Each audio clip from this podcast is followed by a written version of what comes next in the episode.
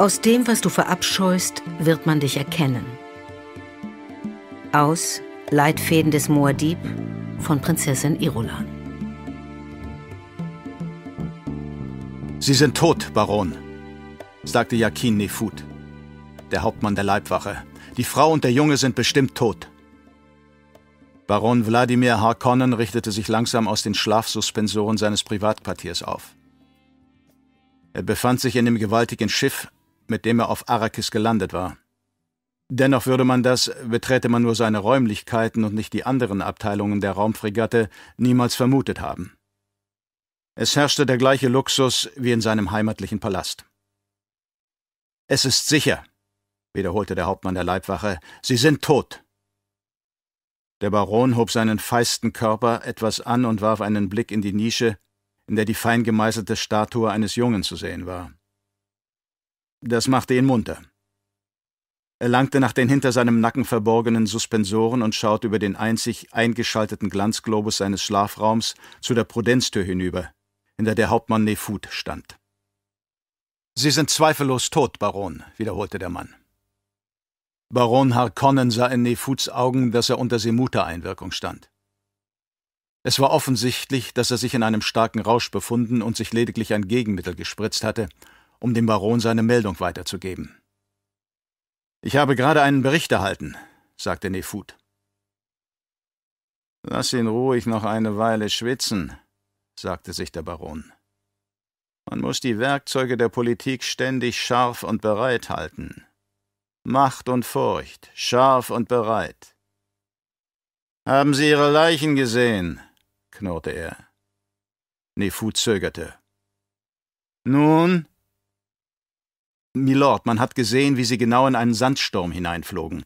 Windgeschwindigkeiten bis zu 800 Kilometer. Niemand kann einem solchen Sturm entgehen, Milord. Nichts. Bei der Verfolgung ging einer unserer eigenen Maschinen ebenfalls verloren. Der Baron starrte Nefut an. Er registrierte, dass die Gesichtsmuskeln des Mannes nervös zuckten und wie er aufgeregt schluckte. Haben Sie die Leichen gesehen? wiederholte er. Milord, Warum kommen Sie denn überhaupt zu mir und rasseln mit dem Säbel? brüllte der Baron. Um mir eine Geschichte zu erzählen, an der vorne und hinten nichts stimmt? Bilden Sie sich jetzt etwa noch ein, ich würde Sie für einen solchen Schwachsinn auch loben oder Sie befördern? Nefut wurde totenbleich. Man schaue sich diese Flasche an, dachte der Baron. Bin ich denn wirklich nur von lauter Trotteln umgeben? Dieser Narr würde, wenn ich ihm sagen würde, er sei ein Huhn und der Sand vor seiner Nase Hühnerfutter glatt anfangen, ihn aufzupicken. Es war also dieser Idaho, der uns auf ihre Spur brachte, fragte er. Jawohl, Milord. Schau nur, wie ihm der Kamm schwillt, dachte der Baron. Er fragte, Sie waren also im Begriff, zu den Fremen zu fliehen, was? Jawohl, Milord. Haben Sie mir noch mehr zu äh, berichten? Der Planetologe des Imperators Keins ist in diesen Fall verwickelt, Milord. Idaho traf diesen Keins unter mysteriösen Umständen. Man könnte beinahe sagen, äh, verdächtigen Umständen. Und? Sie äh, flogen zusammen zu einem Ort in der Wüste, wo sich auch der Junge und seine Mutter aufgehalten haben müssen. In der Überraschung des Angriffs wurden mehrere unserer Kampfgruppen in eine Schildexplosion einbezogen.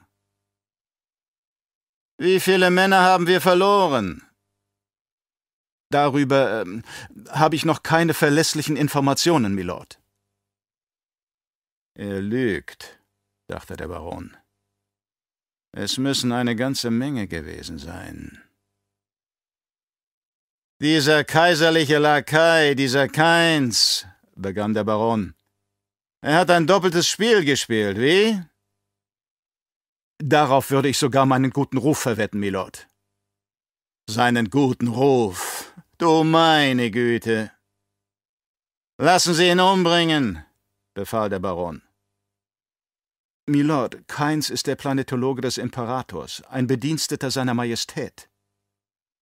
Dann sorgen Sie eben dafür, dass es wie ein Unfall aussieht, verdammt nochmal. Wir konnten das Versteck dieser Leute nur mit Hilfe der Sadoka ausheben. Keins befindet sich derzeit in ihrem Gewahrsam.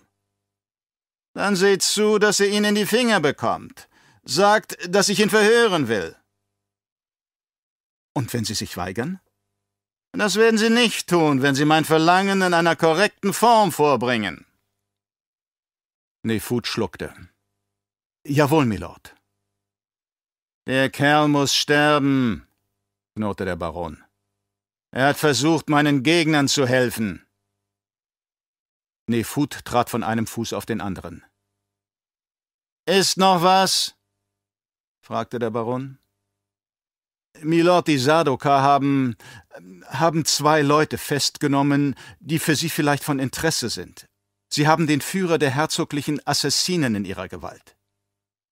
Hawat? Tufir Hawat? Ich habe den Gefangenen mit eigenen Augen gesehen, Milord. Es ist Hawat. Das hätte ich niemals für möglich gehalten. Es heißt, jemand hätte ihn mit einem Stunner gelähmt, Milord. Draußen in der Wüste, wo er seinen Schild nicht einsetzen konnte. Er ist dennoch unverletzt. Wenn wir den Mann in die Hände bekommen könnten. Er ist ein Mentat, erwiderte der Baron. Und solche Leute vergeudet man nicht. Hat er etwas dazu gesagt, dass wir ihn geschlagen haben? Weiß er etwas von der Existenz eines. Ähm, ach nein. Er hat nur das Nötigste gesagt, Milord, aber genug, um zu wissen, dass er Lady Jessica für die Verräterin hält. Ach was. Der Baron ließ sich zurücksinken und dachte nach. Dann sagte er Sind Sie sicher?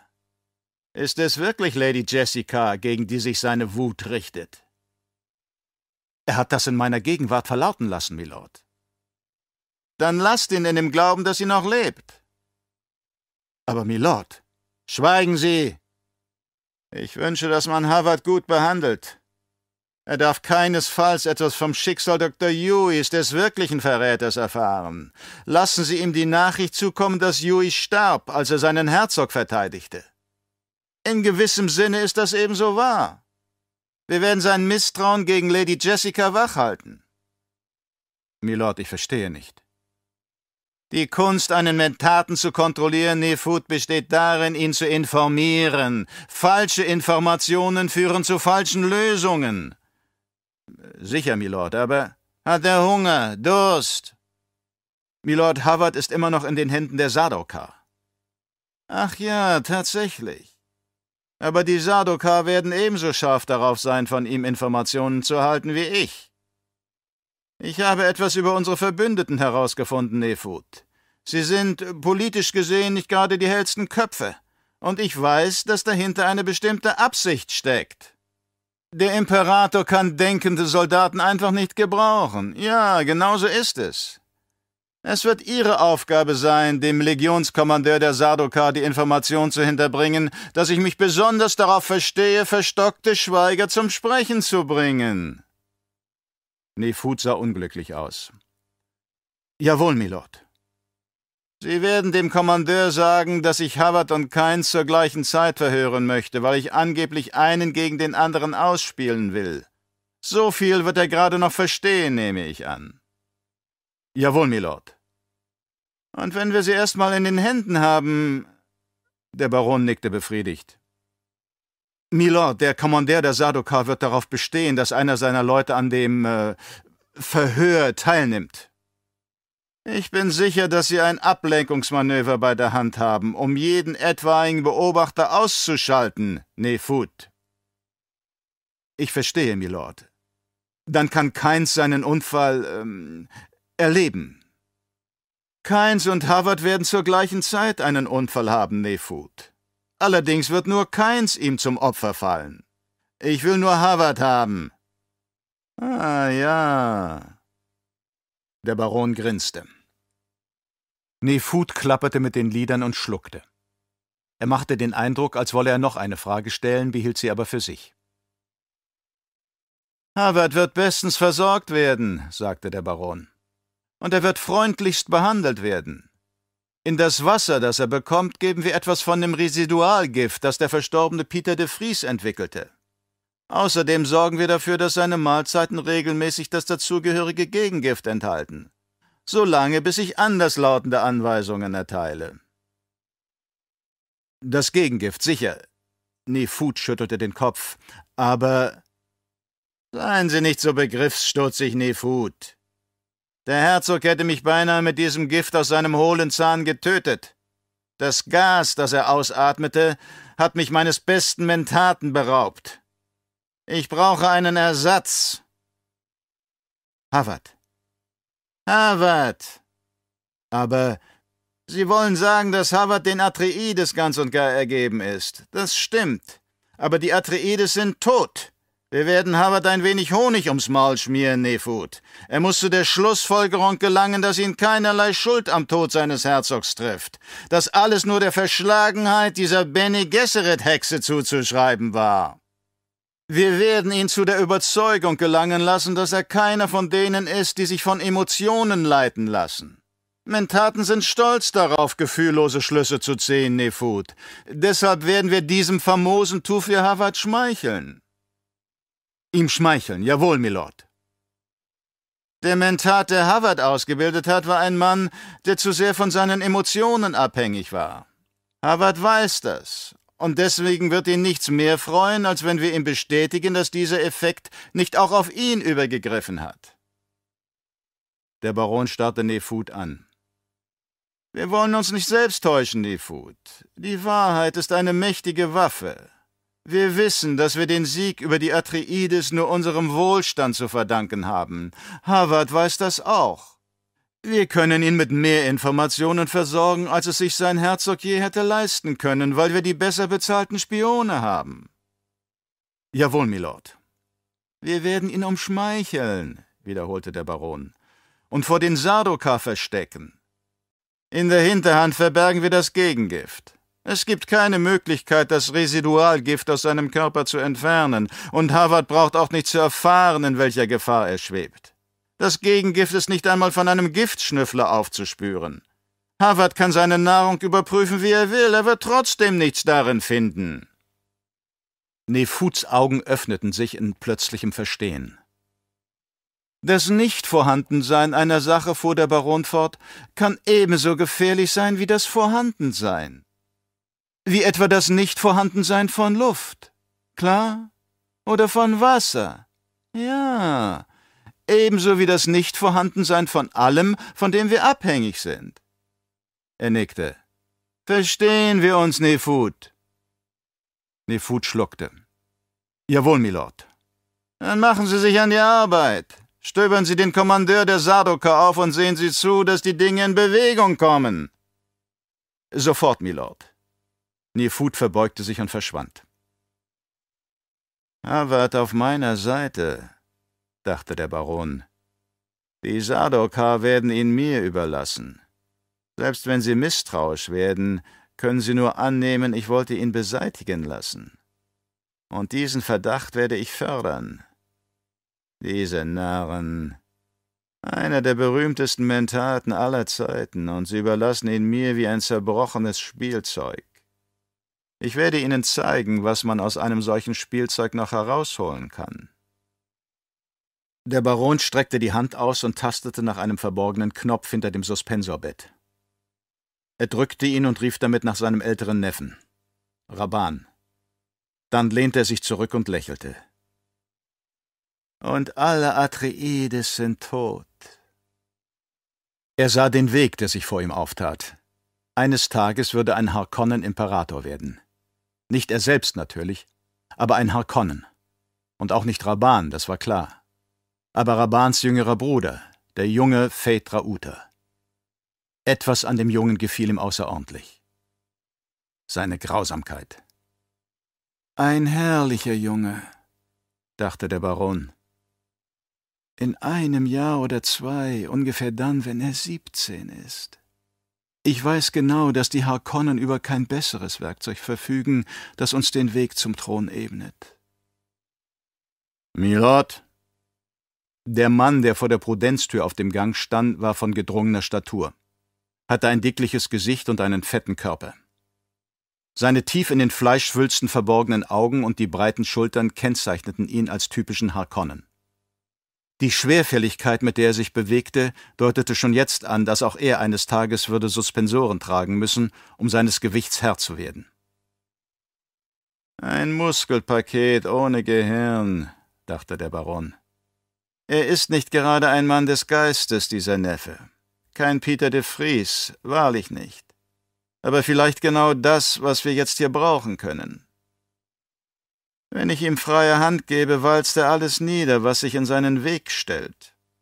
Oh, er wird dafür sorgen, dass wir wie niemand anderes auf Arrakis gehasst werden. Mein lieber Neffe, begrüßte ihn der Baron. Er ließ den Penterschild zusammenbrechen, der die Tür verschloss, und schaltete gleichzeitig den Schildgürtel auf höchste Intensität. Er wusste, dass der ihn umgebende Schimmer im Licht des über dem Bett angebrachten Glanzglobus jetzt deutlich zu sehen war. Du hast mich gerufen, fragte Raban. Er schritt in den Raum hinein, schaute kurz auf den leuchtenden Schild und suchte erfolglos nach einer Sitzgelegenheit. Komm näher, damit ich dich besser sehen kann, forderte der Baron ihn auf. Raban kam näher. Innerlich verfluchte er die Gemeinheit dieses alten Mannes, der alle Sitzgelegenheiten hatte entfernen lassen, bloß um in den Genuss zu gelangen, alle Besucher vor sich stehen zu sehen. Die Atreides sind tot, eröffnete ihm der Baron. Es gibt nun keinen mehr. Deswegen habe ich dich nach Arrakis gerufen. Der Planet gehört jetzt wieder dir. Raban blinzelte. Aber ich dachte, du hättest Peter de Vries dazu ausersehen, deine Geschäfte. Peter ist ebenfalls tot. Peter? Peter. Der Baron reaktivierte den Penterschild in der Tür und versiegelte ihn damit gegen jeglichen Versuch, ihn mit Energie zu durchdringen. Du bist seiner schließlich doch müde geworden, wie? fragte Raban. Seine Stimme klang in dem völlig abgeschirmten Raum flach und leblos. Ich will dir mal was sagen, erwiderte der Baron mit tiefer Stimme. Du spielst darauf an, dass ich ihn mir vom Halse geschafft haben könnte, wie man sich etwas Unnützes vom Halse schafft. Er schnippte mit den Fingern. Ganz einfach so, nicht? Ich bin kein Idiot, Neffe. Und ich werde es dir sehr übel nehmen, wenn du so etwas noch einmal unterschwellig behauptest. Rabans Blick wurde ängstlich. Er wusste, wie weit der alte Baron sogar innerhalb seiner Familie zu gehen bereit war. Das führte zwar selten zum Tode eines Mitglieds, außer daraus ließ sich ein ansehnlicher Profit erwirtschaften, aber er hatte eine Reihe anderer Möglichkeiten, jeden klein zu kriegen. Verzeihung, Milord, sagte Raban. Er senkte den Blick, weniger um seine Wut zu verbergen, als seine Untertänigkeit zu demonstrieren. Mich legst du nicht herein, Raban, sagte der Baron. Die Augen niedergeschlagen schluckte Raban. Ich werde dir eine Maxime setzen, sagte der Baron. Serviere niemals einen Mann ohne Vorbedacht ab, außer vielleicht ein profitables Lehen macht das erforderlich. Wenn du so etwas tust, dann für ein handfestes Ziel. Und dein Ziel kennst du ja wohl. Ärgerlich sagte Raban. Das sagst du, wo du diesen Verräter Yui umbringen ließest? Als ich letzte Nacht ankam, sah ich, wie man seine Leiche von Bord schaffte. Raban starrte seinen Onkel an, als sei er selbst über den Klang seiner Worte entsetzt. Der Baron lächelte. Mit gefährlichen Waffen pflege ich in der Regel vorsichtig umzugehen, erwiderte er. Dr. Yui war ein Verräter, wir verdanken es ihm, dass wir den Herzog in die Finger bekamen. Seine Stimme troff vor Zynismus. Ich habe einen Mediziner der Suck-Schule dazu angestiftet. Verstehst du das, mein Junge? Dass ich mir den vom Halse geschafft habe, war wirklich kein Zufall. Weiß der Imperator davon, dass du Yui dazu gekriegt hast, seinen Eid zu vergessen? Das ist eine Frage, die ich von ihm gar nicht erwartet hätte dachte der Baron überrascht. Habe ich diesen Neffen etwa unterschätzt? Er weiß noch nichts davon, gab er zurück. Aber die Sardokar werden es ihm mit ziemlicher Sicherheit berichten. Bevor das geschieht, wird er jedoch einen von mir aufgesetzten Report in den Händen halten, den ich ihm durch die Kanäle der Mafea-Gesellschaft zuspiele. Ich werde ihm mitteilen, dass ich glücklicherweise einen Arzt fand, dessen Konditionierung zerbrechlich war. Ein falscher Arzt, verstehst du? Da jedermann weiß, dass die Konditionierung der Suck-Schule nicht durchbrechbar ist, wird man diese Erklärung schon akzeptieren müssen. Ah, ich verstehe, murmelte Raban. Der Baron dachte, ich hoffe für dich, dass du das verstehst, und ich hoffe, du siehst ein, wie wichtig es ist, dass diese Geschichte nicht an die Öffentlichkeit dringt. Plötzlich wundert er sich über sich selbst. Warum habe ich das getan? Warum lasse ich mich dazu hinreißen, vor diesem Narren von einem Neffen zu prahlen? Wut stieg in ihm auf. Er wurde den Verdacht nicht los, damit einen Fehler gemacht zu haben. Das muss natürlich geheim bleiben, sagte Raban. Ganz klare Sache. Der Baron seufzte. Ich möchte dir noch eine Anweisung für Arrakis geben, Neffe. Während der letzten Zeit, die du auf dieser Welt verbrachtest, habe ich dich ziemlich in den Zügeln gehalten. Diesmal sieht die Sache anders aus. Du wirst nur für eine Sache sorgen. Milord? Einkünfte, Einkünfte? Kannst du dir vorstellen, Raban, wie teuer es gewesen ist, all die Schiffe und Leute hierher zu bringen, um die Atreides zu verjagen? Hast du auch nur die kleinsten Informationen darüber, wie viel die Gilde für einen Transport wie diesen verlangt? Ja, ziemlich viel, wie? Ziemlich viel. Der Baron streckte einen seiner fetten Arme nach Raban aus. Wenn du Arrakis so ausquetscht, dass der Planet uns jeden Pfennig gibt, den er in 60 Jahren erwirtschaftet, haben wir gerade unsere Schulden bezahlt und noch nicht das geringste verdient. Rabans Mund öffnete sich, aber er sagte keinen Ton. Es war kostspielig, schnaufte der Baron. Dieses verdammte Gildemonopol auf die Raumfahrt hätte uns ruiniert wenn ich für einen solchen Fall nicht langjährige Vorsorgemaßnahmen ergriffen hätte. Du solltest wissen, Raban, dass wir Schwierigkeiten zu überwinden hatten, die unvorstellbar für jeden anderen gewesen wären. Wir mussten sogar den Transport der Sardokar bezahlen. Nicht zum ersten Mal in seinem Leben fragte sich der Baron, ob eines Tages der Zeitpunkt kommen würde, an dem jemand die Gilde hereinlegte. Das ganze Unternehmen war betrügerisch durch und durch. Hatten sie einen Kunden einmal in der Hand, pressten sie ihn aus wie eine Zitrone und ließen ihm gerade noch so viel, wie er brauchte, um mit seinem restlichen Geld ausstehende Gelder einzutreiben. Und was militärische Aktionen anbetraf, so kosteten diese die Höchstbeträge. Gefahrenzulage, hatte der ölige Gildenvertreter erklärt. Und für jeden Agent, den man in die Gildenbank einschleuste, schickte die Gilde sofort zwei ihrer Leute in das Unternehmen ihres Kunden. Unerträglich. Also Einkünfte, nickte Raban. Der Baron ließ seinen Arm wieder sinken und ballte die Hand zur Faust. Du musst diesen Planeten auswringen. Und ich kann vorgehen, wie ich will? Du hast völlig freie Hand. Die Geschütze, die du mitgebracht hast, sagte Raban, kann ich die. Ich nehme sie wieder mit, entgegnete der Baron. Aber du, du wirst Spielzeuge dieser Art nicht brauchen. Sie wurden speziell angefertigt und sind jetzt nutzlos. Wir brauchen das Metall. Du kannst sie nicht gegen einen Schild einsetzen, Raban. Wir haben sie nur mitgebracht, weil wir sicher waren, dass niemand mit solchen Waffen rechnete. Es war vorhersehbar, dass die Männer des Herzogs sich in den Felsen verbarrikadieren würden. Also haben wir die Chance genutzt und sie dort einschließen lassen. Aber die Fremen benutzen doch gar keine Schilde. Von mir aus kannst du ein paar Lasguns haben, wenn du willst. Jawohl, Milord. Und ansonsten habe ich freie Hand. Solange du sie dazu benutzt, diesen Planeten auszupressen, ja. Raban lächelte erfreut. Ich verstehe vollkommen, Milord. Du verstehst überhaupt nichts, knurrte der Baron. Lass uns darüber ganz im Klaren sein. Was du wirklich verstehst, ist, wie du meine Befehle auszuführen hast. ist dir überhaupt schon einmal zu Bewusstsein gekommen, Neffe, dass auf diesem Planeten fünf Millionen Menschen leben? Haben Milord vergessen, erwiderte Raban, dass ich sein Regenten Siridar auf diesem Planeten war?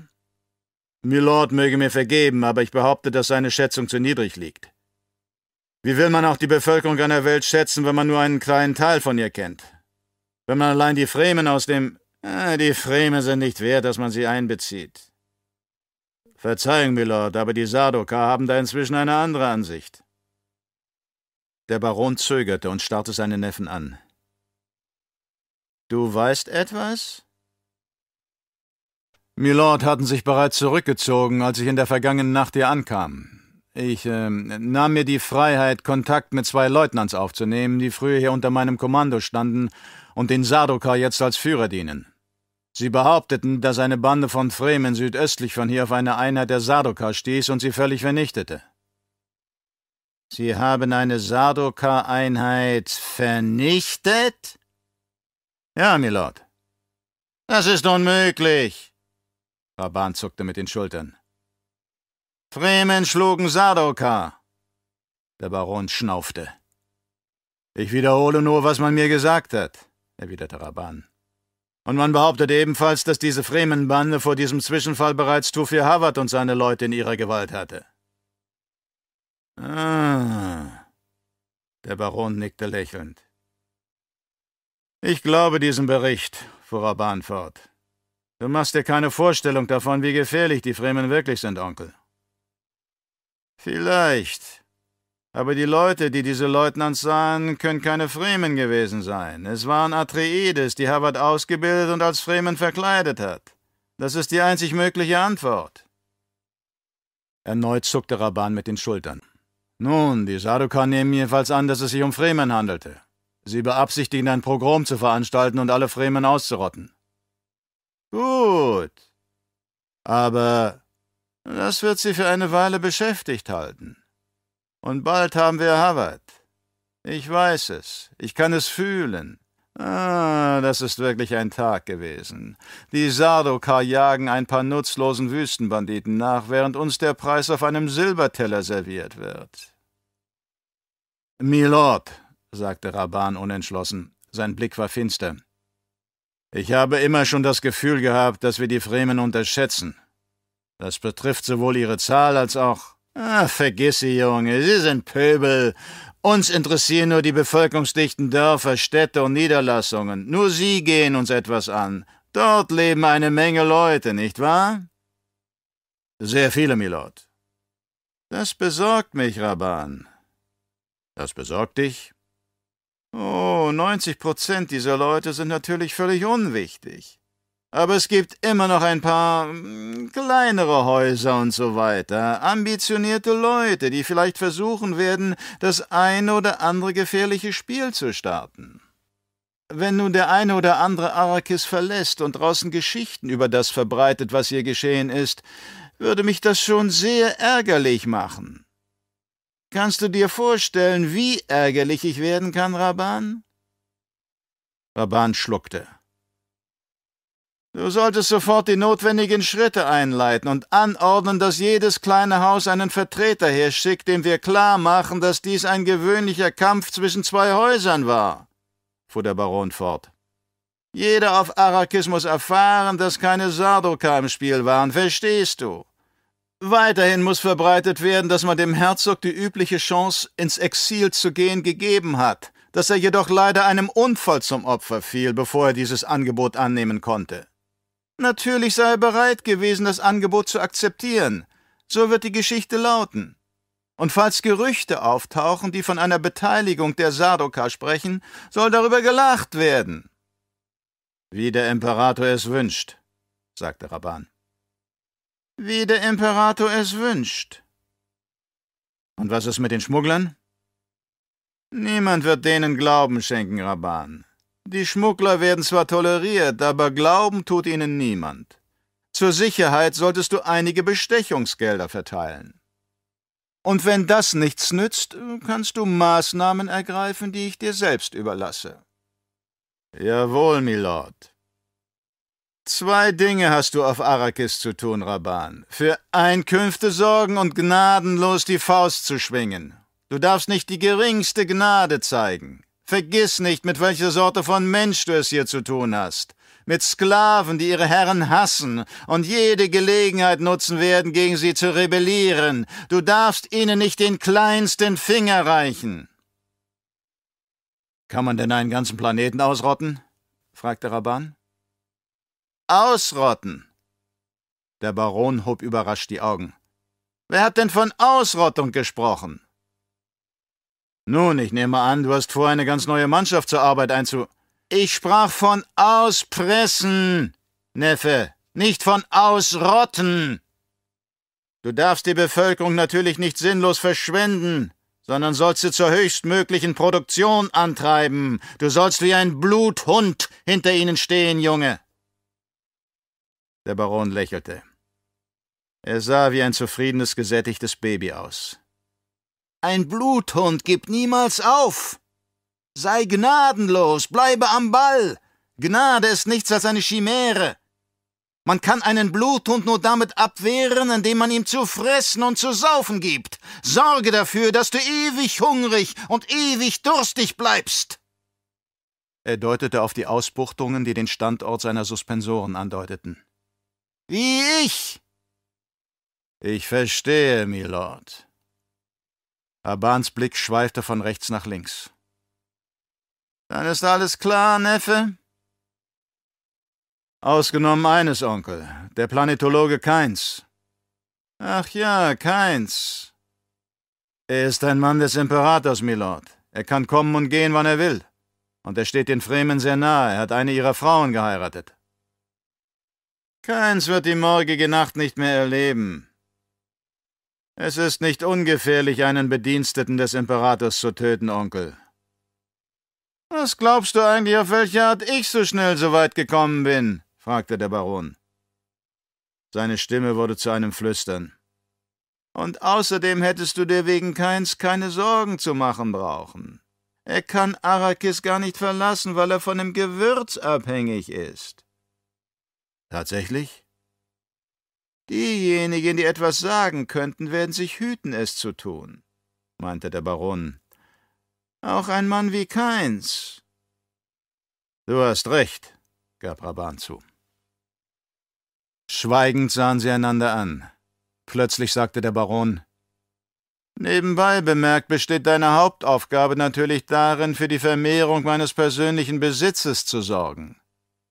Ich besitze noch einige Gewürzlager, auch wenn dieser selbstmörderische Überfall der Leute des Herzogs das meiste von dem, was wir zum Verkauf vorgesehen hatten, vernichtete. Raban nickte. Jawohl, Milord. Der Baron strahlte. Morgen wirst du das, was von der örtlichen Organisation übrig geblieben ist, um dich versammeln und sagen, unser verehrter Padischer-Imperator hat mich dazu auserkoren, von diesem Planeten Besitz zu ergreifen und alle Fäden zu beenden.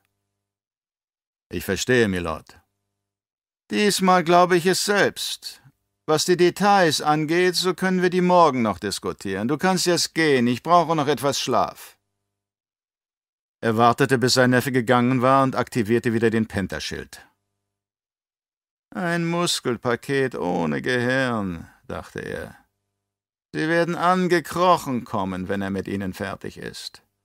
Und wenn ich dann Phaedra Uta schicke, um ihn abzulösen, werden sie ihn wie einen Retter willkommen heißen. Geliebter Phaedra Uta, unser gnädiger Phaedra Uta, der Mann, der uns von einem Ungeheuer befreite. Der Mann, dem wir so dankbar sind, dass wir unser Leben für ihn hergeben.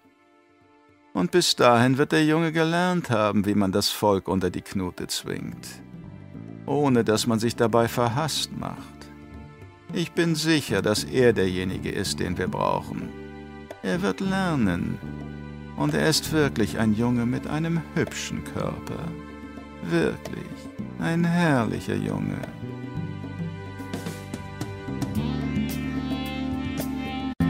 Im Alter von 15 Jahren hatte er bereits gelernt zu schweigen. Aus Die Kindheitsgeschichte des Muad'Dib von Prinzessin Irulan. Während Paul die Kontrollen des Topters bediente, wurde er sich bewusst, dass er mit einer Ruhe vorging, die selbst ein ausgebildeter Mentat nicht in einer solchen Situation zu Wege bringen würde. Er registrierte kühl die Staubfronten und Abwinde, die Luftwirbel und Böen. Die Inneneinrichtung der Kabine schien für ihn nur noch aus der Instrumentenbank zu bestehen, die in einem unwirklichen grünen Licht aufleuchtete.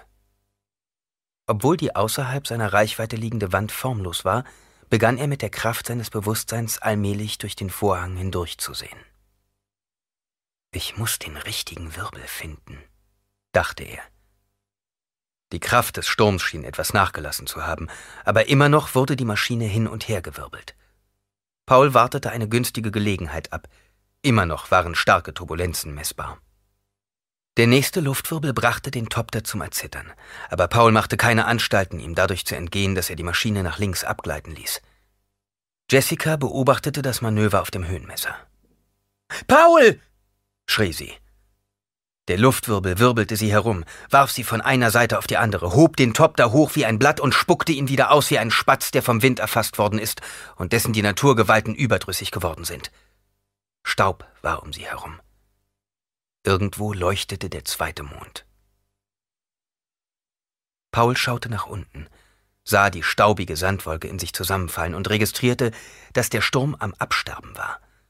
Er ergoss sich wie ein Sturzbach in die Wüste hinein, und seine Kraft nahm von Sekunde zu Sekunde ab, als würden die Dünen seine Macht in sich aufsaugen. Wir sind draußen, flüsterte Jessica. Paul änderte den Kurs und suchte den nächtlichen Himmel ab. Wir haben sie abgehängt, meinte er einfach. Jessica fühlte das Klopfen ihres Herzens und zwang sich ruhiger zu werden. Der Sturm, der unter ihnen weiterhin abnahm, entglitt ihren Gedanken, und ihr Zeitgefühl sagte ihr, dass sie sich mindestens vier Stunden in seinem Bereich aufgehalten haben mussten. Ihr waren diese Stunden wie ein ganzes Leben erschienen, und sie fühlte sich wie neu geboren. Es war wirklich so wie in der Litanei, dachte sie. Wir sahen der Furcht ins Gesicht, ohne uns zu widersetzen. Der Sturm war in uns und um uns. Jetzt ist er fort, und nur wir bleiben zurück. Das Geräusch der Schwingen gefällt mir nicht, sagte Paul plötzlich. Möglicherweise hat irgendwas sie beschädigt. Er fühlte durch seine Hände, dass die Schwingen auf seine Anweisungen irgendwie anders reagierten. Sie hatten jetzt zwar die Gefahr des Sturmes hinter sich, befanden sich aber immer noch nicht dort, wo sie sich laut seiner vorhergegangenen Vision hätten befinden müssen aber immerhin waren sie entkommen. Paul atmete erleichtert auf. Ihn schauderte. Die Tatsache war magnetisierend und erschreckend, und er fragte sich, woran das lag. Ein Teil seines Schreckens, fand er, war sicherlich darauf zurückzuführen, dass er längere Zeit keine Nahrung mehr zu sich genommen hatte, die Gewürz enthielt. Andererseits, auch die Worte der Litanei hatten ihre Auswirkungen auf ihn gehabt. Sie waren eine Kraft in sich selbst. Ich werde keine Furcht. Ursache und Wirkung. Er lebte trotz der bösartigen Kräfte, die nach seinem Leben trachteten, und hatte es nur der Tatsache zu verdanken, dass er sich im Moment eines drohenden Gleichgewichtsverlustes auf Worte gestützt hatte, die seine Ängste erst hervorgerufen hatten. Ein Zitat aus der orange-katholischen Bibel fiel ihm ein. Welcher Sinne entbehren wir, dass wir die Welt um uns herum nicht sehen können? Um uns herum sind überall Felsen, meldete Jessica. Paul blickte auf die Nase des Topters hinaus und schüttelte den Kopf, um seinen Gedanken zu entgehen. Er schaute in die angegebene Richtung und erkannte die zackigen Felsen, die aus dem Sand aufragten. Ein leichter Luftzug streifte ihn, und er bemerkte, dass sich eine leichte Staubschicht im Innern der Maschine breit gemacht hatte. Offenbar hatte der Sturm ihnen ein Leck zugefügt. Am besten landen wir auf dem Sand, schlug Jessica vor. Dann haben die Schwingen am wenigsten auszuhalten. Paul nickte in Richtung einiger sandbedeckter Felsen, die im Mondlicht unter ihnen sichtbar wurden. Ich werde in der Nähe dieser Felsen landen. Du musst unsere Gurte überprüfen. Jessica gehorchte und dachte, wir haben Wasser und Destillanzüge. Wenn wir Nahrung finden, können wir über längere Zeit in dieser Wüste überleben. Auch die Fremen leben hier. Und was sie ertragen, halten auch wir aus. Sobald wir gelandet sind, wies Paul sie an, läufst du zu den Felsen hinüber. Ich nehme das Gepäck. Zu den Felsen? Jessica verstummte und nickte. Würmer. Die Würmer sind unsere Freunde, korrigierte Paul sie. Sie werden diesen Topter vernichten und niemand wird je erfahren, wo wir gelandet sind. Er denkt an alles, dachte sie. Sie glitten tiefer und tiefer. Festhalten! Rief Paul warnend. Er ließ die Schwingen zuerst sanft, dann immer schneller ausschlagen, fühlte, wie sie in die Luft griffen, wie der Wind sie packte und schüttelte. Plötzlich brach die linke Tragfläche, die bereits vom Sturm angeknackst war, ab und knallte gegen die Seitenwand.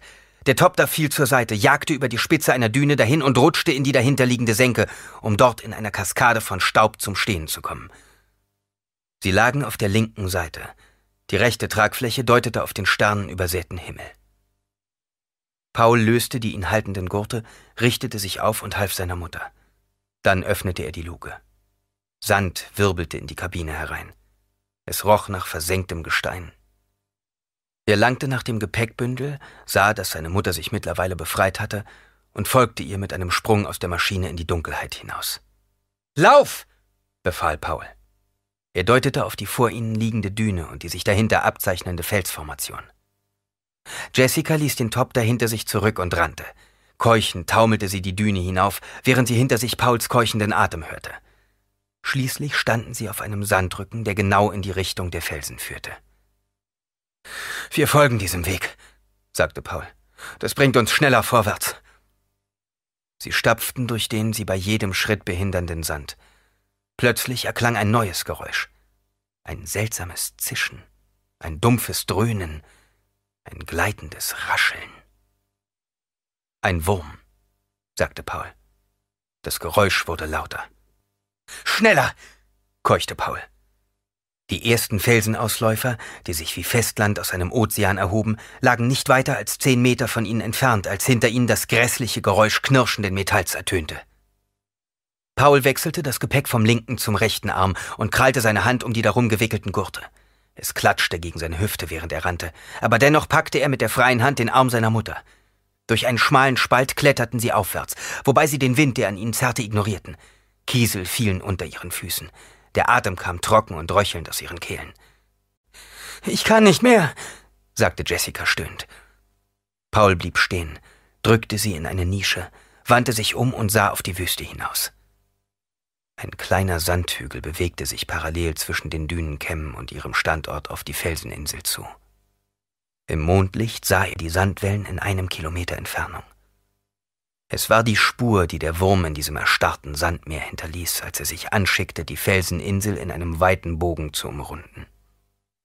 Dort, wo sie den Ornithopter zurückgelassen hatten, befand sich nichts mehr. Der Sandhügel steuerte nun wieder in die Wüste hinaus, kreuzte seinen eigenen Weg.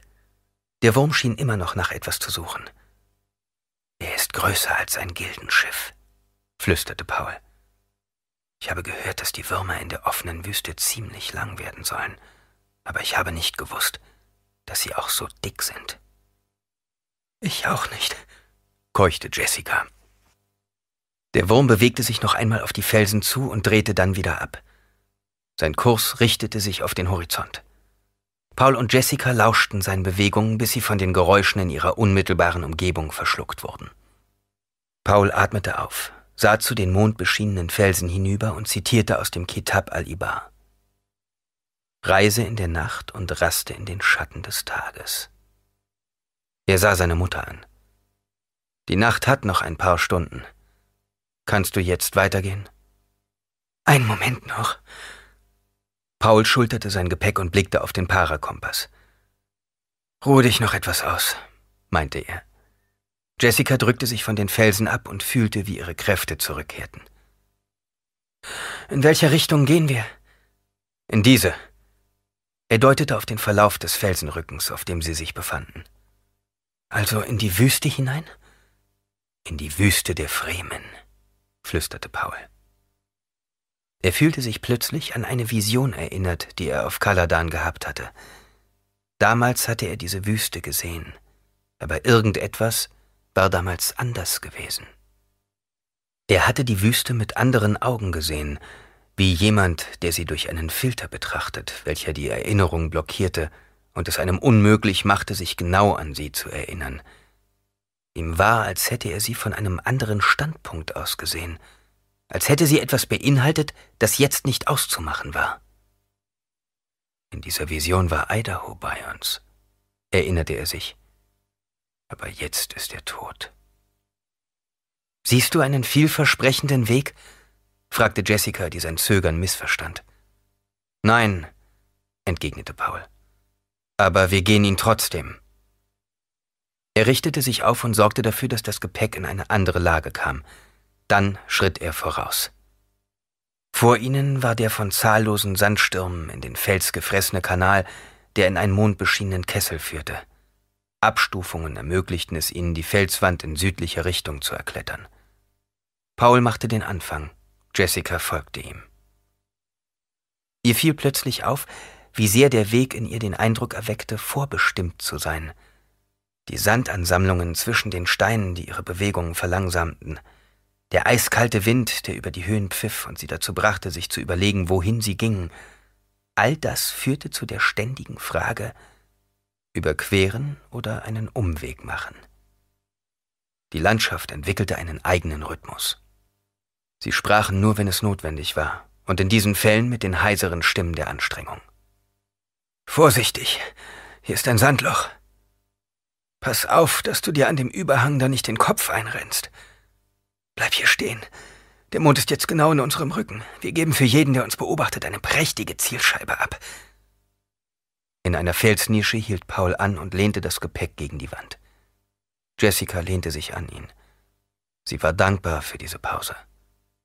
Als sie Paul am Wasserschlauch seines Destillanzugs hantieren hörte, nahm sie ebenfalls einen Schluck Wasser.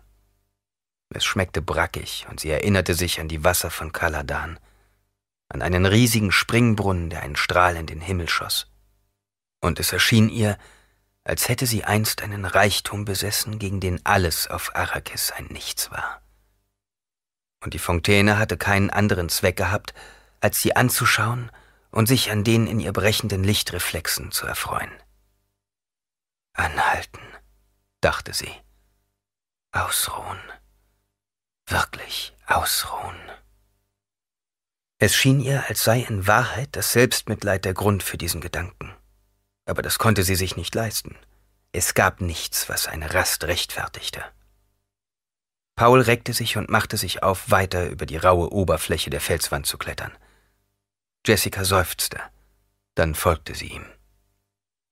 Sie gelangten auf eine halbwegs ebene Fläche, umgingen einen hoch aufragenden Felsen und befanden sich erneut in dem Bewegungsrhythmus, zu dem das zerbrochene Land zu ihren Füßen sie zwang. Die Nacht, so erschien es Jessica, schien völlig beherrscht zu werden von den Millionen Steinen, über die sich ihre Füße tastend bewegten. Überall lagen Sandhaufen und Kiesel. Staubansammlungen oder Berge zu Staub zermahlener anderer Substanzen. Der Staub verstopfte die Nasenfilter, so dass sie des Öfteren ausgeblasen werden mussten. Der allgegenwärtige Sand knirschte unter ihren Füßen. Vor einer Felsansammlung blieb Paul plötzlich stehen. Er ergriff Jessicas Arm, als sie ihn erreichte, und deutete nach links. Sie sah, dass sie sich auf einem Hügel befanden, unter dem sich die Wüste ausbreitete wie ein wogender Ozean in einer Höhe von mindestens 200 Metern. Im silbernen Glanz des Mondes warfen die Felsen ihre Schatten weit in das Land hinaus. In der Ferne erkannte sie, wie in einem grauen, verwaschenen Nebel, die Umrisse einer weiteren Erhebung. Die offene Wüste, sagte sie tonlos. Eine ungeheure Weite, wenn man sie durchqueren will, erwiderte Paul, dessen Stimme durch seine Vermummung dumpf klang. Jessica schaute nach allen Seiten. Unter ihr befand sich nichts als Sand. Paul sah geradeaus, geradewegs auf die Dünen, über denen sich die Schatten der Felsen abzeichneten. Sie sind vier oder fünf Kilometer von hier entfernt, meinte er. Würmer, nickte Jessica. Ziemlich sicher. Die Muskelschmerzen machten Jessica jetzt zu schaffen. Sollen wir Rast machen und etwas essen? Paul legte das Bündel ab, setzte sich und lehnte mit dem Rücken dagegen. Als Jessica auf dem Boden neben ihm kauerte, stützte sie sich mit einer Hand auf seiner Schulter ab. Sie spürte, wie Paul sich umwandte und das Bündel durchsuchte. Hier, sagte er. Seine Hand fühlte sich wie ausgetrocknet an, als er ihr zwei Energiekapseln reichte. Jessica schluckte sie unter Zuhilfenahme von einem Schluck Wasser. Trink all dein Wasser, sagte Paul. Das ist ein Grundsatz. Der beste Ort, dein Wasser zu bewahren, befindet sich in deinem Körper. Es sorgt dafür, dass du Energie sparst. Du bist stärker. Vertraue deinem Destillanzug. Jessica gehorchte, leerte ihre Fangtasche und fühlte, wie ihre Energie zurückkehrte. Sie dachte darüber nach, wie friedlich es in diesem Moment ihrer Müdigkeit war, und erinnerte sich an einen Ausspruch Gurney Hallecks, der einmal gesagt hatte, Besser ein trockener Bissen und Stille als ein Haus voller Zank und Hader. Jessica erzählte den Ausspruch Paul. Das war typisch Gurney, sagte er. Der Tonfall, in dem er das sagte, klang, als spreche er von einem Toten. Und sie dachte, vielleicht ist es besser für ihn, tot zu sein. Die übrigen Streitkräfte der Atreides waren entweder tot, gefangen genommen worden oder irrten, genau wie sie jetzt, durch diese wasserlose Welt. Gurney, sagte Paul, hatte immer die richtigen Sprüche bei der Hand. Ich kann ihn jetzt noch hören, wie er sagte, und ich werde die Flüsse trockenlegen und das Land den Bösen verkaufen. Und ich werde es verwüsten und alles, was sich darin befindet, durch die Hand von Fremden. Jessica schloss die Augen. Das Pathos in der Stimme ihres Sohnes rührte sie beinahe zu Tränen. Plötzlich sagte Paul, Wie fühlst du dich? Jessica spürte, dass er sich um ihre Schwangerschaft sorgte und entgegnete, Es dauert noch ein paar Monate, bis deine Schwester zur Welt kommt. Momentan fühle ich mich noch physisch in Ordnung. Und sie dachte, wie steif und formal rede ich mit meinem eigenen Sohn. Die Ausbildung der Bene Gesserit führte schließlich dazu, dass sie dieser Sache auf den Grund kam. Ich habe Angst vor meinem eigenen Kind. Ich fürchte mich vor seiner Andersartigkeit.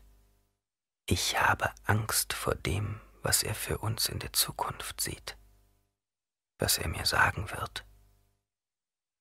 Paul zog die Kapuze über die Augen und lauschte den Geräuschen der Nacht. Seine Nase juckte. Er kratzte an ihr, entfernte die Filter und wurde im selben Augenblick des ihn umgebenden Zimtgeruchs gewahr. Irgendwo in der Nähe befindet sich Melange, stellte er fest. Ein sanfter Wind umspielte sein Gesicht und ließ ihn schnuppern. Aber es befand sich keinerlei Bedrohung durch einen Sturm in ihm, also konnte er auch diesen Unterschied bereits erfassen. Es wird bald morgen, sagte er. Jessica nickte. Es gibt einen Weg, um sicher durch den Sand zu kommen, erklärte Paul. Die Fremen kennen ihn. Und die Würmer? Wenn wir einen Klopfer aus unserem Überlebenssatz zwischen den Felsen platzierten, erwiderte Paul, würde das einen Wurm für eine Weile ablenken. Jessicas Blick wanderte über die Dünen hinweg zu der anderen Erhöhung hinüber. Und du glaubst, das würde sie lange genug beschäftigen, um vier Kilometer zurückzulegen? Vielleicht. Wenn wir uns beeilen und dennoch keine unnatürlichen Geräusche produzieren, die uns ihm nicht als Fremdkörper hörbar machen.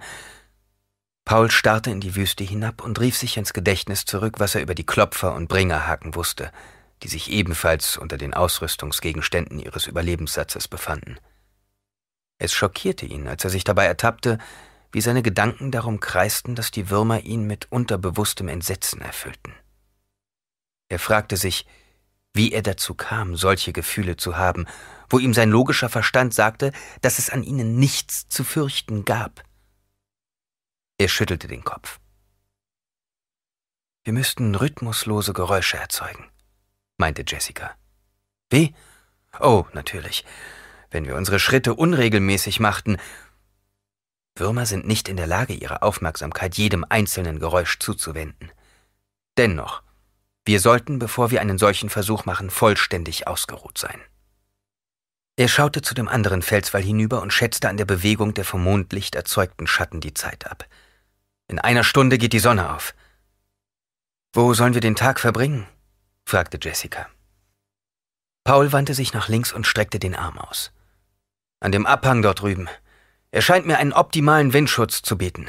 Wir können uns dort in irgendeiner Spalte verkriechen. Du hast recht. Paul stand auf und reichte ihr die Hand. Fühlst du dich ausgeruht genug für den Abstieg? Ich möchte so tief wie möglich über der Wüstenoberfläche sein, bevor wir lagern. In Ordnung. Jessica nickte ihm zu und bedeutete ihm damit wieder die Führung zu übernehmen. Paul zögerte zunächst, dann nahm er das Gepäck auf, schulterte es und tastete sich über den Grat voran. Wenn wir nur Suspensoren hätten, dachte Jessica.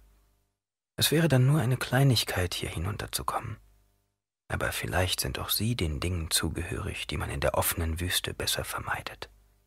Vielleicht ziehen sie genauso wie Schilde die Würmer an. Mehrere Male stießen sie auf stark abschüssige Geländeteile, die geradewegs in tiefe Spalten hineinführten, so dass sie gezwungen waren, sie zu umgehen. Paul ging vorne weg. Seine Bewegungen waren vorsichtig, aber dennoch schnell. Er wusste, dass sie nicht mehr lange genügend Mondlicht haben würden, um diesen Weg relativ gefahrlos zu überstehen. Zudem führte die Tatsache, dass sie der allgemeinen Planetenoberfläche näher und näher kamen, dazu, dass auch die Sichtverhältnisse schlechter wurden. Die mächtigen Felsen um sie herum warfen lange Schatten. Vor ihnen öffnete sich eine Spalte, deren Ende von der Dunkelheit verschluckt wurde. Können wir hier hinunterklettern? flüsterte Jessica. Ich glaube schon. Paul berührte den Rand mit dem Fuß. Wir können an der Wand hinunterrutschen, meinte er dann. Ich gehe zuerst, warte so lange, bis du hörst, dass ich irgendwo einen Halt gefunden habe. Vorsichtig, mahnte Jessica. Paul machte einen Schritt nach vorn, setzte sich auf den Spaltenrand und glitt dann in die Tiefe. Plötzlich landete er im Sand. Der Ort, an dem er sich befand, lag tief inmitten felsiger Brocken. Hinter ihm ertönte das Geräusch herabrieselnden Sandes. Paul versuchte nach oben zu sehen, zum Spaltenrand hinauf, aber ein erneuter Schwall von Körnern traf ihn und ließ ihn den Kopf einziehen. Dann war Stille. Mutter?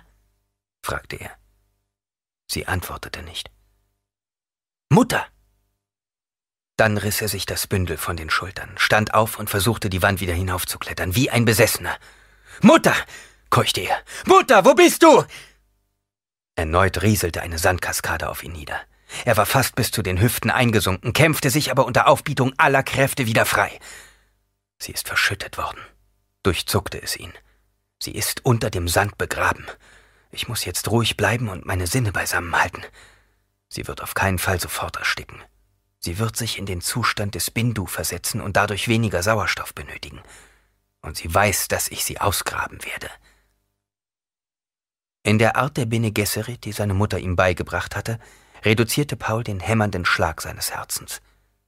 Er fühlte, wie die Ruhe in ihm wieder die Oberhand gewann, wie seine Sinne sich auf Wesentliches konzentrierten und alle Nebensächlichkeiten aus ihm verbannten. Dort musste sie sein. Er wandte sich nach rechts, suchte mit den Blicken eine Wölbung im Sand und begann zu graben, wobei sich seine Hände vorsichtig bewegten, um nicht einen weiteren Sandrutsch auszulösen. Ein Stück Stoff. Er grub weiter, stieß auf einen Arm. Vorsichtig hob er ihn an, zog daran. Der Kopf seiner Mutter tauchte auf. Kannst du mich verstehen? flüsterte er. Keine Antwort. Paul zog jetzt fester und befreite ihre Schultern. Sie schien auf den ersten Blick lösen. Ein Stück Stoff. Er grub weiter, stieß auf einen Arm. Vorsichtig hob er ihn an, zog daran. Der Kopf seiner Mutter tauchte auf. Kannst du mich verstehen? Flüsterte er. Keine Antwort. Paul zog jetzt fester und befreite ihre Schultern. Sie schien auf den ersten Blick völlig leblos zu sein, aber er fühlte trotzdem einen langsamen Herzschlag. Bindu-Schlaf, dachte er. Er schaufelte den Sand bis zu ihren Hüften beiseite, legte ihre Arme um seine Schultern und begann langsam zu ziehen. Es war schwer, und Paul verdoppelte seine Anstrengungen. Er fühlte, wie der Sand nachgab, keuchte und kämpfte ums Gleichgewicht. Schließlich hatte er sie und begann zu rennen.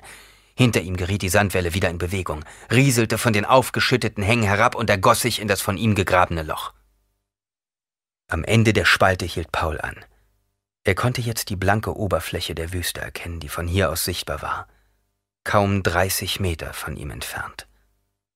Langsam ließ er seine Mutter zu Boden gleiten und sagte das Wort, das sie aus ihrem Dämmerzustand erwachen ließ. Langsam kam sie wieder zu sich. Sie atmete schwer.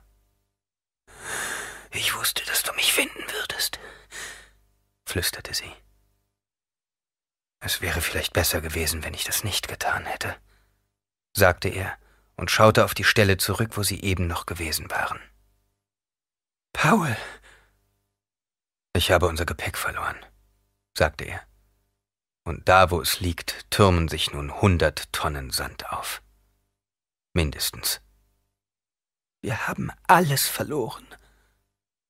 Die Liter Jons, das Destillzelt, praktisch alles, was wichtig ist. Er klopfte auf seine Tasche. Aber ich habe noch den Parakompass. Er deutete auf die Schärpe, die sich um seine Hüften schlang. Ein Messer und die Sonnenbrillen. Immerhin haben wir eine gute Aussicht hier, wenn wir sterben.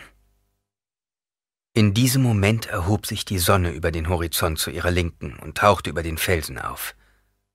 Die Wüste begann in den unterschiedlichsten Farben zu leuchten. Zwischen den Felsen erwachte das Leben. Vögel begannen zu zwitschern, aber man konnte sie nicht sehen. Jessica beachtete nichts davon. Sie hatte nur Augen für die Verzweiflung in Pauls Augen. Sie räusperte sich und sagte, Sind das die Ergebnisse deiner Erziehung? Verstehst du denn nicht? fragte Paul. Wir haben alles verloren, was wir zum Überleben brauchen. Es liegt alles unter dem Sand. Du hast auch mich gefunden, gab Jessica sanft, aber bestimmt zurück. Paul kniete sich hin. Er musterte den Abhang, den sie heruntergekommen waren.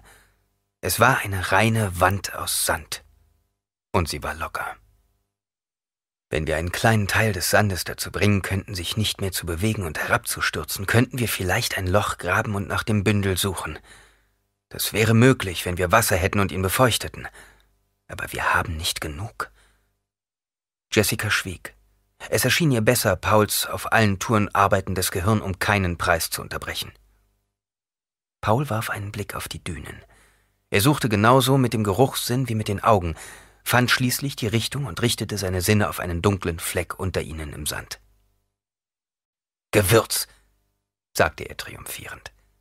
Seine Essenz ist hochgradig alkalihaltig. Ich habe den Parakompass. Seine Kraftquelle basiert auf einer Säure. Jessicas Gestalt straffte sich. Sie lehnte sich gegen einen Felsen. Paul ignorierte sie jetzt völlig. Er lief hin und her und begann schließlich an der Felswand, die in die Wüste hinabführte, hinunterzuklettern. Sie beobachtete den Weg, den er nahm, mit wachsamem Blick. Ein Schritt, Pause. Zwei weitere, Pause. Es war kein bestimmter Rhythmus in seinen Bewegungen zu erkennen. Kein Wurm würde auf die Idee kommen, dass sich hier ein Lebewesen befand. Paul erreichte die Gewürzstelle, schaufelte eine Handvoll in eine der Falten seiner Robe und kehrte zurück. Vor Jessicas Füßen legte er seine Beute ab, kniete sich hin und nahm den Parakompass auseinander, indem er das Messer ansetzte. Die Hülle des Geräts löste sich. Paul nahm die Schärpe ab, legte sie vor sich hin auf den Boden und platzierte darauf die einzelnen Teile des Kompasses. Schließlich gelangte er an die Energiequelle. Du wirst Wasser brauchen, sagte Jessica. Paul zog den Wasserschlauch an den Mund, nahm einen Schluck und spuckte ihn in die leere Hülle des Parakompasses. Wenn es nicht klappt, dachte Jessica, ist das Wasser verschwendet. Aber das wäre dann auch nicht mehr wichtig. Paul öffnete die Kraftquelle mit dem Messer und schüttete die Kristalle in die Flüssigkeit. Sie begannen sofort leicht zu schäumen und sich zu zersetzen. Über ihnen registrierte Jessica eine Bewegung. Als sie aufschaute, sah sie eine Gruppe von Falken, die in den Spalt herunterschaute. Sie zweifelte nicht daran, wonach sie suchten. Große Mutter, Sie spüren Wasser selbst auf diese Entfernung auf. Paul hatte die Umhüllung des Kompasses inzwischen wieder zusammengesetzt und machte sich, das Instrument in der einen, das Gewürz in der anderen Hand, an den Aufstieg. Der Wind plusterte seine Robe auf, die jetzt nicht mehr von einer Schärpe zusammengehalten wurde. Dann hielt er an, träufelte etwas von dem Gewürz durch das Loch in der Kompassumhüllung, in dem vorher der Aktivierungsknopf gewesen war, und schüttelte das Gerät. Grüner Schaum spritzte aus dem Loch heraus. Paul legte den Kompass auf den Spaltenrand und beobachtete, wie sich der Schaum immer weiter hügelabwärts ausbreitete. Jessica stand auf, lief in die Richtung, in der er sich jetzt befand, und rief Brauchst du Hilfe? Beim Graben, erwiderte Paul. Wir müssen mindestens drei Meter Sand abtragen. Der Kompass hörte plötzlich auf zu schäumen. Schnell, sagte Paul. Ich habe keine Ahnung, wie lange der Schaum den Sand zusammenhalten wird. Er streute erneut einige Gewürzkörner durch das Loch und augenblicklich schäumte es weiter. Während Paul das Gerät hielt, begann Jessica zu graben. Sie schleuderte den Sand beiseite, tauchte mit den Händen in ihn hinein. Wie tief? fragte sie keuchend. Etwa drei Meter, entgegnete Paul. Und ich kann die genaue Position nur schätzen. Wahrscheinlich werden wir ein ziemlich breites Loch graben müssen. Jessica gehorchte. Langsam wurde das Loch tiefer. Sie kam der allgemeinen Oberfläche immer näher, aber noch immer war von dem Bündel keine Spur zu erblicken. Ob ich mich verrechnet habe, dachte Paul. Schließlich bin ich derjenige, der in Panik verfiel und die Schuld an dieser Sache zu tragen hat. Hat mich das aus der Bahn geworfen? Er schaute auf den Parakompass. Es waren nur etwas weniger als zwei Unzen der Säureverbindung übrig geblieben. Jessica richtete sich jetzt in dem Loch, das sie gegraben hatte, auf und wischte sich mit einer schaumbespritzten Hand über die Wange. Ihr Blick traf Paul. Du müsstest jetzt gleich auf ebener Erde sein, sagte er. Sei vorsichtig. Er ließ erneut das Gewürz in den Behälter fallen. Ein breiter Schaumteppich wälzte sich den Hügel hinab und schien Jessica beinahe unter sich zu begraben, die jetzt etwas entdeckt zu haben schien. Langsam verstrich sie den Sand, unter dem sich etwas Hartes abzeichnete.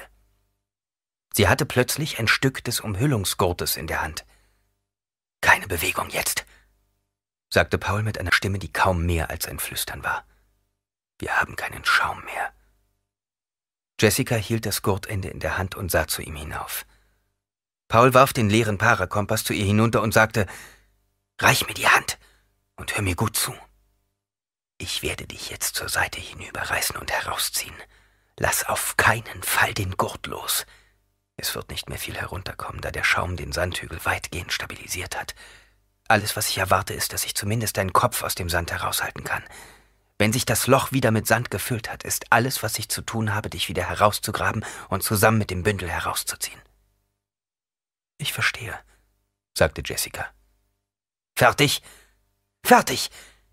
Sie umschloss den Gurt mit festem Griff. Mit einem Ruck riss Paul sie zur Hälfte aus dem Loch heraus. Dann gab auch schon die Sandwand nach und ergoss sich nach unten. Jessica hatte das Gefühl, bis zur Hälfte begraben zu werden. Ihre rechte Hand und die Schulter waren im Sand verschwunden, während sie ihr Gesicht in einer Falte von Pauls Robe verbarg. Das auf ihr lastende Gewicht war kaum zu ertragen. Ich halte den Gurt noch, keuchte sie. Langsam glitt Pauls Hand durch den Sand zu ihrem Arm. Er fand den Gurt und flüsterte, Lass uns jetzt zusammenziehen. Er darf auf keinen Fall reißen. Eine neue Sandwoge rutschte nach unten, als sie das Bündel nach oben zogen. Als der Gurt endlich sichtbar wurde, hörte Paul auf und begann seine Mutter zu befreien. Zusammen gelang es ihnen schließlich, das Gepäckbündel an die Oberfläche zu ziehen. Eine Minute lang standen sie stumm da, hielten das Paket zwischen sich. Paul schaute seine Mutter an. Ihr Gesicht war mit Schaumflocken bedeckt, ebenso ihre Kleidung. Dort, wo er bereits getrocknet war, hatte der Sand dunkle Flecken hinterlassen. Sie sah aus, als hätte man sie mit Bällen aus feuchtem, grünem Sand beworfen. Du siehst vielleicht aus, meinte Paul. Du wirkst auch nicht gerade elegant, gab Jessica zurück. Sie mussten beide lachen. Das hätte nicht passieren dürfen, sagte Paul plötzlich. Er schien ernüchtert. Ich war unvorsichtig. Jessica zuckte mit den Schultern und fühlte, wie der getrocknete Sand von ihrer Robe fiel. Ich baue das Zelt auf, entschied Paul. Du solltest die Robe inzwischen ausschütteln. Er wandte sich ab und nahm das Bündel an sich. Jessica nickte. Sie war plötzlich zu müde, um darauf eine Antwort zu geben. Es sind Ankerlöcher in den Felsen, meldete Paul. Offenbar hat hier schon mal jemand gezeltet. Warum auch nicht? dachte Jessica, während sie die Robe vom Sand befreite. Immerhin war dieser Platz hier einiges wert umgeben von schützenden Felswänden und von der nächsten Insel dieses Sandmeers nur vier Kilometer entfernt. Und er erhob sich hoch genug, um Würmer abzuhalten, wenn auch die dazwischenliegende Ebene leichte Opfer zu versprechen schien. Als sie sich wieder umwandte, hatte Paul das Zelt bereits aufgestellt. Er griff nach seinem Feldstecher und kam zu ihr herüber. Jessica beobachtete, wie er die vor ihnen liegende apokalyptische Landschaft betrachtete, wie seine Augen über Canyons und Schluchten blickten. Da drüben scheint etwas zu wachsen, meinte er plötzlich. Jessica lief zu dem Zelt hinüber und suchte nach ihrem eigenen Glas, mit dem sie zu ihrem Sohn zurückkehrte. Dort, zeigte Paul, während er den Feldstecher mit der anderen Hand hielt. Siehst du? Sie schaute in die angegebene Richtung. Saguaro, murmelte Jessica. Ziemlich mageres Zeug. Das könnte bedeuten, dass hier irgendwo Menschen leben, vermutete Paul. Es könnten genauso gut die Überreste einer aufgegebenen Teststation sein, gab Jessica zu bedenken. Wir scheinen hier ziemlich weit im Süden der Wüste zu sein, meinte Paul. Er ließ das Fernglas sinken und kratzte sich die Nase. Als seine Finger die Lippen berührten, spürte er, wie rau und ausgetrocknet sie waren. Er hatte Durst. Mir kommt es eher so vor, als ob dies ein Platz ist, wo sich Fremen aufhalten. Können wir uns darauf verlassen, dass sie uns freundlich gegenübertreten? fragte Jessica. Keins hat versprochen, dass sie uns helfen. Aber unter den Menschen der Wüste herrscht Verzweiflung, dachte Jessica. Ich weiß es, denn ich habe sie heute selbst gespürt. Es ist nicht unmöglich, dass verzweifelte Menschen uns allein wegen unseres Wassers umbringen. Sie schloss die Augen und rief, trotz der sie umgebenden Dürrelandschaft, ein Bild in sich hervor, das von Kaladan stammte. Einst hatte sie einen Ausflug unternommen, zusammen mit Herzog Leto. Das war vor Pauls Geburt gewesen.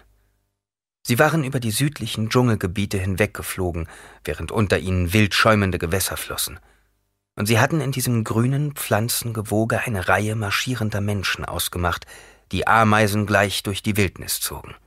Ihr Gepäck zwischen sich auf Tragen, die durch angeschlossene Suspensoren beinahe gewichtslos waren. Und dann das Meer. Die herrlichen Wogen, in denen sich zahlloses Leben tummelte. Das war jetzt alles vorbei. Jessica öffnete die Augen und schaute in die schweigende Wüste hinaus. Die Hitze des Tages begann sich bereits anzumelden. Ruhelose Hitzeteufel würden sich bald überall ausbreiten über dem sandigen Land. Das gegenüberliegende Felsengebiet erschien ihr wie ein Gegenstand der Nutzlosigkeit. Von oben her spritzten Sandkörner auf sie herab. Es waren die Falken, die sich jetzt in die Lüfte erhoben.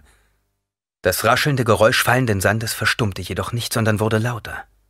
Es wurde zu einem Zischen, das sie beide nur allzu gut kannten und nie wieder vergessen würden. Ein Wurm, flüsterte Paul. Er bewegte sich von rechts her durch die Ebene, und zwar mit einer Eleganz, die man einfach nicht ignorieren konnte.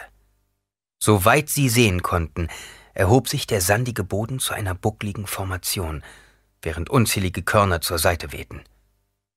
Dann änderte der Wurm seinen Kurs und bewegte sich nach links.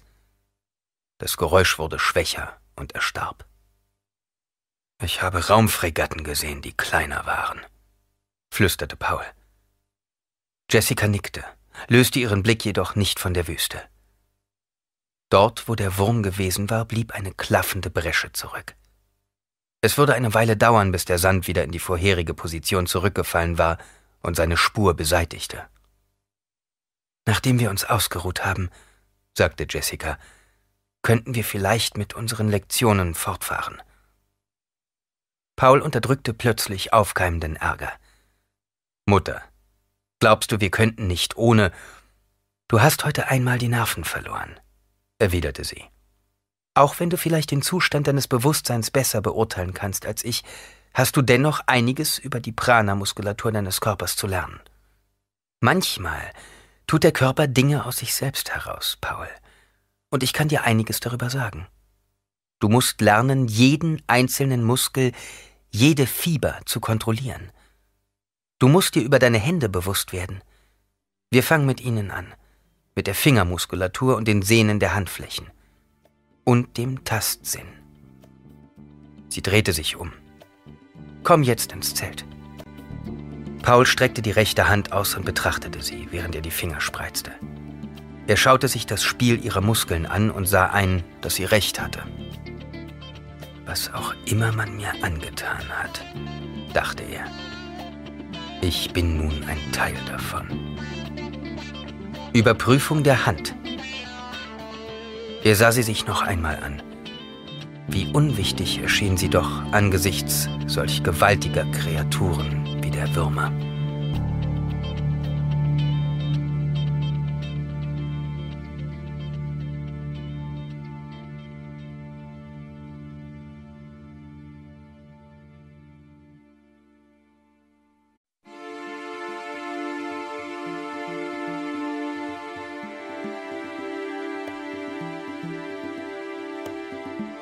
Wir kamen von Kaladan, einem Planeten, der für unsere Lebensform ein Paradies darstellte. Auf Kaladan gab es kein Bedürfnis, aus dieser Welt etwas Besseres zu machen als das, was sie schon war. Das Paradies existierte bereits um uns herum. Und der Preis, den wir dafür zahlten, war identisch mit dem, den jeder zahlen muss, der bereits zu seinen Lebzeiten die Annehmlichkeiten des Paradieses erfährt.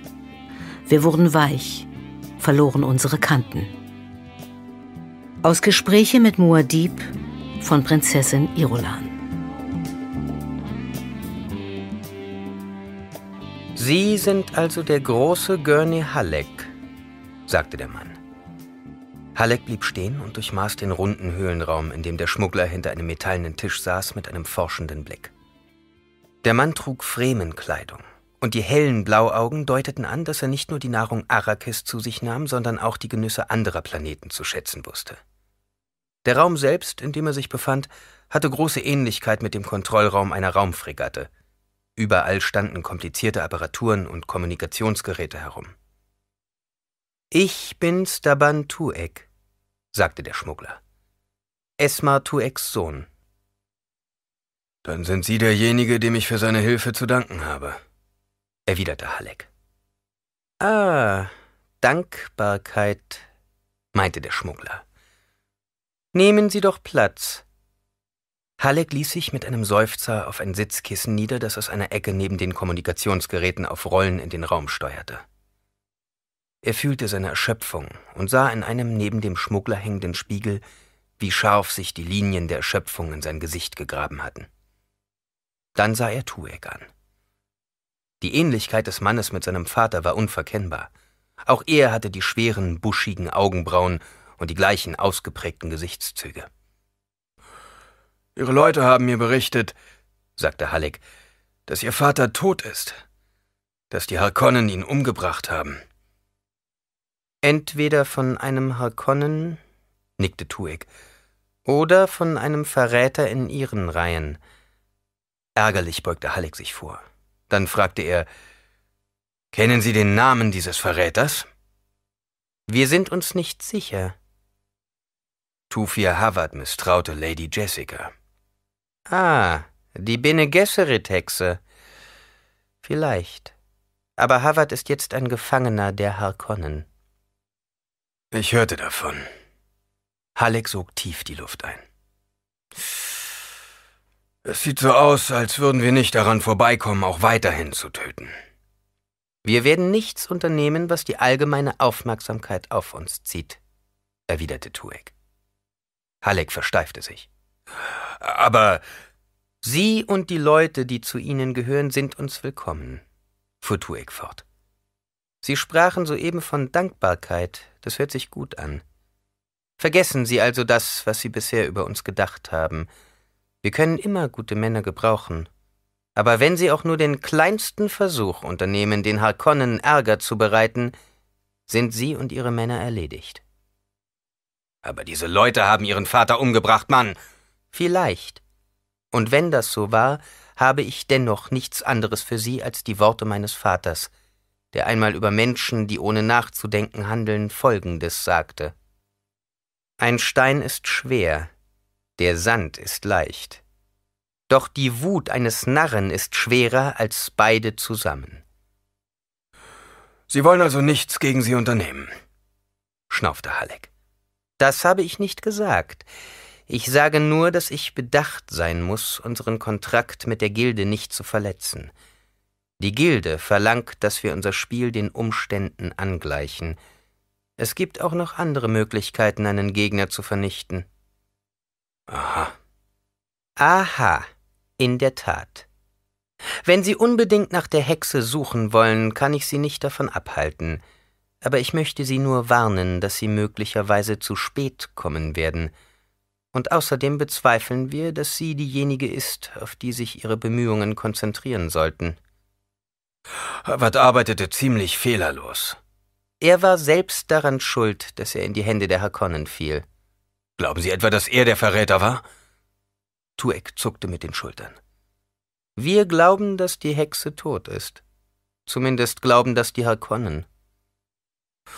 Sie scheinen ziemlich viel über diese Leute zu wissen. Anspielungen und Gerüchte. Wir sind 74 Leute, sagte Halleck. Wenn Sie uns ernsthaft auffordern, für Sie zu arbeiten, müssen Sie glauben, dass der Herzog nicht mehr lebt. Man hat seinen Leichnam gesehen. Auch den des Jungen? Des jungen Herrn Paul? Halleck versuchte einen Kloß in seiner Kehle hinunterzuschlucken. Nach den letzten Meldungen, die uns erreichten, soll er zusammen mit seiner Mutter in einem Wüstensturm verschollen sein. Das bedeutet, dass man nicht einmal mehr ihre Knochen finden wird. Die Hexe ist also auch tot. Alle sind tot. Tuek nickte.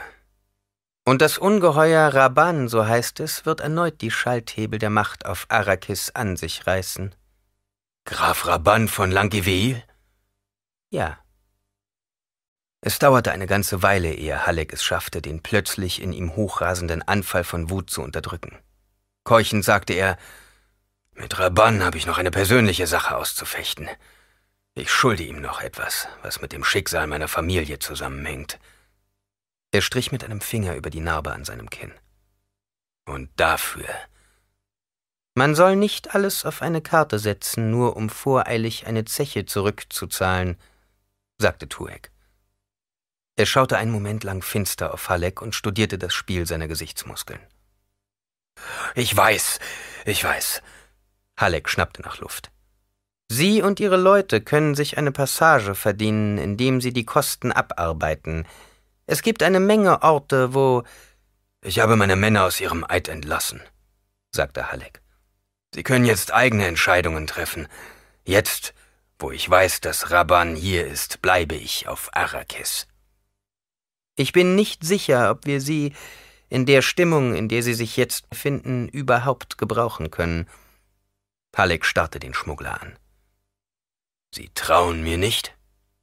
Nein, Sie haben mich vor den Harkonnen versteckt. Meine Loyalität gegenüber dem Herzog basierte auf ähnlichem Verhalten. Ich will auf Arrakis bleiben. Bei Ihnen oder bei den Fremen. Ob man einen Gedanken ausspricht oder nicht, sagte Tuek, er ist vorhanden. Sie werden noch schnell genug herausfinden, wie eng sich das Leben der Fremen zwischen Leben und Tod abspielt. Halleck schloss kurz die Augen. Die Müdigkeit warf ihn beinahe von seinem Sitz. Wo ist der Herr, der uns führt durch das Land der Wüsten und Höhlen? murmelte er schwach. Gehe langsam vor, und der Tag der Rache wird kommen, rezitierte Tuek. Schnelligkeit ist der Wahlspruch des Scheitans. Betrachte deine Sorgen mit kühlem Blick. Drei Dinge sind es, die das Herz sich behaglich fühlen lassen. Wasser, grünes Gras und die Schönheit der Frauen. Halleck öffnete die Augen. Ich würde es bevorzugen, das Blut Rabban Harkonnen fließen zu sehen. Er starrte Tuek an.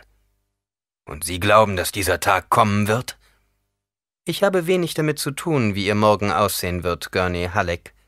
Ich kann Ihnen nur helfen, den heutigen Tag zu treffen. Dann werde ich bleiben und Ihnen helfen.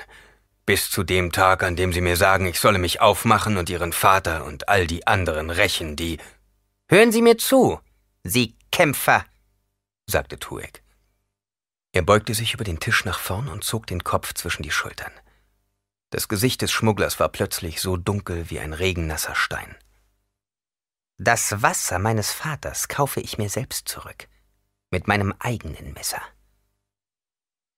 Halleck sah den Mann an und stellte fest, dass er in diesem Moment frappierend Herzog Leto glich. Eine Führernatur, selbstsicher und sich dessen bewusst, was er wollte. Genau wie der Herzog, bevor er nach Arrakis kam. Wollen Sie, dass ich Ihnen dabei helfe? fragte Halleck. Tuek setzte sich zurück, entspannte sich und schaute ihn schweigend an. Sie halten mich für eine Kämpfernatur, bohrte Halleck weiter. Sie sind der einzige von den Leutnants des Herzogs, dem die Flucht gelang, meinte Tuek. Sie kämpften gegen einen übermächtigen Gegner und sind ihm doch entkommen. Sie besiegten ihn auf die gleiche Art, wie wir Arrakis besiegen.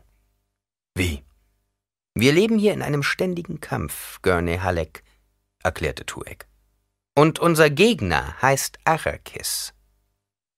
Sie meinen, man sollte nicht gleichzeitig gegen verschiedene Feinde kämpfen? Genau. Ist es das, was die Fremen ausmacht? Vielleicht. Sie sagten eben, ich würde das Leben unter ihnen nicht mögen. Meinen Sie das, weil Sie in der offenen Wüste leben? Wer kann schon sagen, wo sie wirklich leben? Für uns ist das Zentralplateau ein Niemandsland. Aber ich würde lieber über. Ich habe gehört, dass die Gilde selten Gewürzleichter über die offene Wüste fliegen lässt, sagte Halleck. Aber es gibt Gerüchte, dass man, wenn man weiß, wohin man zu schauen hat, da und dort Grünflächen sehen kann. Hm, Gerüchte, schnaufte Tuek. Würden Sie sich jetzt endlich zwischen uns und den Fremen entscheiden? Wir leben hier nach den Gesetzen einer zivilisierten Gesellschaft, auch wenn wir unser Quartier in den Felsen kratzen mussten und unsere Tätigkeit verbergen. Die Fremen sind nichts anderes als ein paar herumstreuende Banden, die wir als Gewürzjäger einsetzen. Aber sie sind in der Lage, den Harkonnen zu schaden. Und mit welchem Resultat? Während wir uns hier unterhalten, werden sie überall gejagt wie Tiere, mit Lasgans, weil sie über keine Schilde verfügen. Man hat sie für vogelfrei erklärt. Und warum? Weil sie Harkonnen-Soldaten töteten. Waren es wirklich Harkonnen, die sie töteten? fragte Halleck. Wie meinen Sie das? Haben Sie nichts davon gehört, dass sich unter den Harkonnen-Truppen verkleidete Sardaukar befunden haben sollen? Gerüchte. Aber ein Pogrom, das deutet nicht auf die Harkonnen hin. Das wäre in Ihren Augen Verschwendung. Ich glaube nur das, was ich mit meinen eigenen Augen sehe, erklärte Tuek. Treffen Sie Ihre Wahlkämpfer. Entscheiden Sie sich für mich oder die Fremen. Ich kann Ihnen Sicherheit bieten und eines Tages vielleicht auch das Blut, auf das wir beide warten. Dessen können Sie sicher sein. Bei den Fremen erwartet sie nur das Leben eines permanent Gejagten. Halleck zögerte. Er spürte Weisheit und Sympathie in den Worten des Schmugglers, aber irgendetwas Unerklärliches hielt ihn zurück. Vertrauen Sie Ihren eigenen Fähigkeiten, meinte Tuek. Welche Entscheidungen führten dazu, dass Ihre Truppe den Kampf überstand? Es waren Ihre eigenen. Entscheiden Sie sich. Es muss sein, sagte Halleck. Der Herzog und sein Sohn sind tot. Die Harkonnen gehen davon aus. Und wenn es um solche Dinge geht, tendiere ich dazu, ihnen zu glauben. Er lachte grimmig. Das ist das einzige Vertrauen, das ich Ihnen entgegenbringe. Dann muss es so sein, sagte Halleck. Er streckte die rechte Hand aus zeigte Tuek die innere Fläche und presste den Daumen in der traditionellen Geste von innen dagegen. Mein Schwert ist das Ihre. Akzeptiert. Wünschen Sie, dass ich mit meinen Leuten rede? Würden Sie sie Ihre eigenen Entscheidungen treffen lassen? Sie sind mir auch bis hierher gefolgt. Viele von ihnen wurden auf Kaladan geboren. Arrakis ist nicht das, was sie erwartet hatten. Sie haben auf diesem Planeten alles bis auf ihr Leben verloren. Ich würde sie selbst entscheiden lassen, nach dem, was sie durchgemacht haben. Es ist jetzt nicht die Zeit zu schwanken, sagte Tuek. Sie sind ihnen auch bisher gefolgt.